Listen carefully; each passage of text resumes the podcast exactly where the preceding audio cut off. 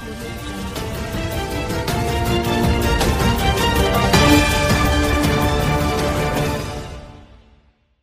迎回到这个礼拜的《睁开金反国际》，我是君。这个礼拜我们是六月的最后一个礼拜，我们带关心的是七月份即将上的呃卫福部新制。卫生福利部在昨天公布了七月一号即将实施的四项重大政策惠民措施，包括。呃，蜂蜜加糖加料必须要标示，杜绝美容产产品强迫推销的契约规范，还有这个长照机构著名补助调增，以及健保的部分负担部分负担的调整等等。那我昨天呢，我们看到的是，他公布了七月份。实施有关民众权益的四项政策还有措施。首先，我们再看到的是，呃，他为了蜂蜜来证明，呃，包装蜂蜜必须，如果还有加糖浆，必须要标志规定，在七月一号实行哦。重点呢，就像是呃。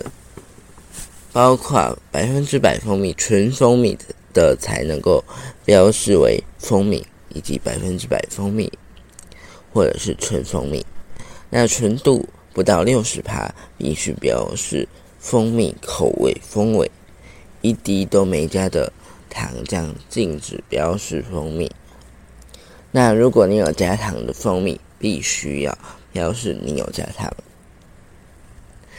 还有近年来 SPA 等美容产品屡传强迫推销等消费纠纷，那全新的美容定型化契约应记载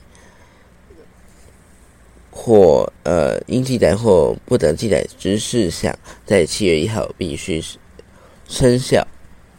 明定业者应该清楚揭露与应行为。应询问的事项，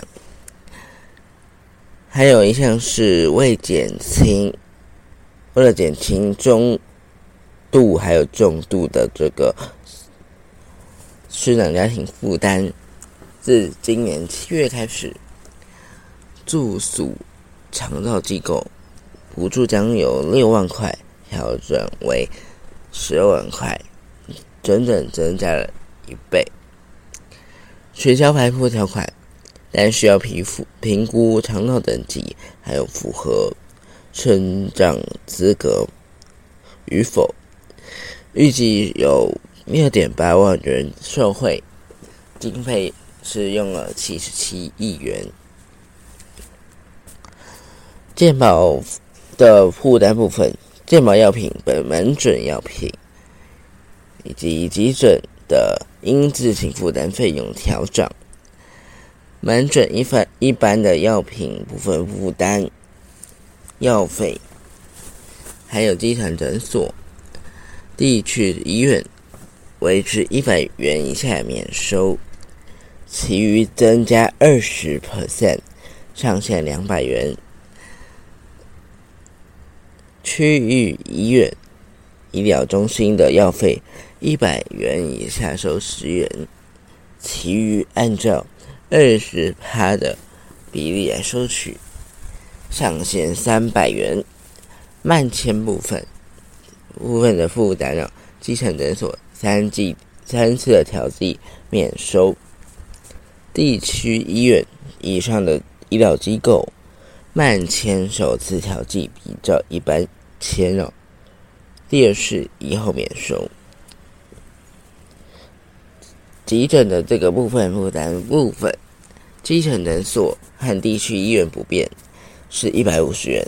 那区域诊所调整为四百元，医疗中心调整为七百五十元整。以上就是这一次七月份即将实施的新制哦。那大家必须多多注意，如果你要买蜂蜜的话呢，它会在那个时候换上它的蜂蜜的标签。如果你必须是纯蜂蜜的话，它就真的会写纯蜂蜜。那你必须要看清楚标签喽。还有，如果你要去医院办签或者是呃急诊部分，你也必须注意刚刚我们所说的调整部分的心智。那在六月的最后一集，感谢你六月的陪伴。那七月之后还需要你多多支持喽。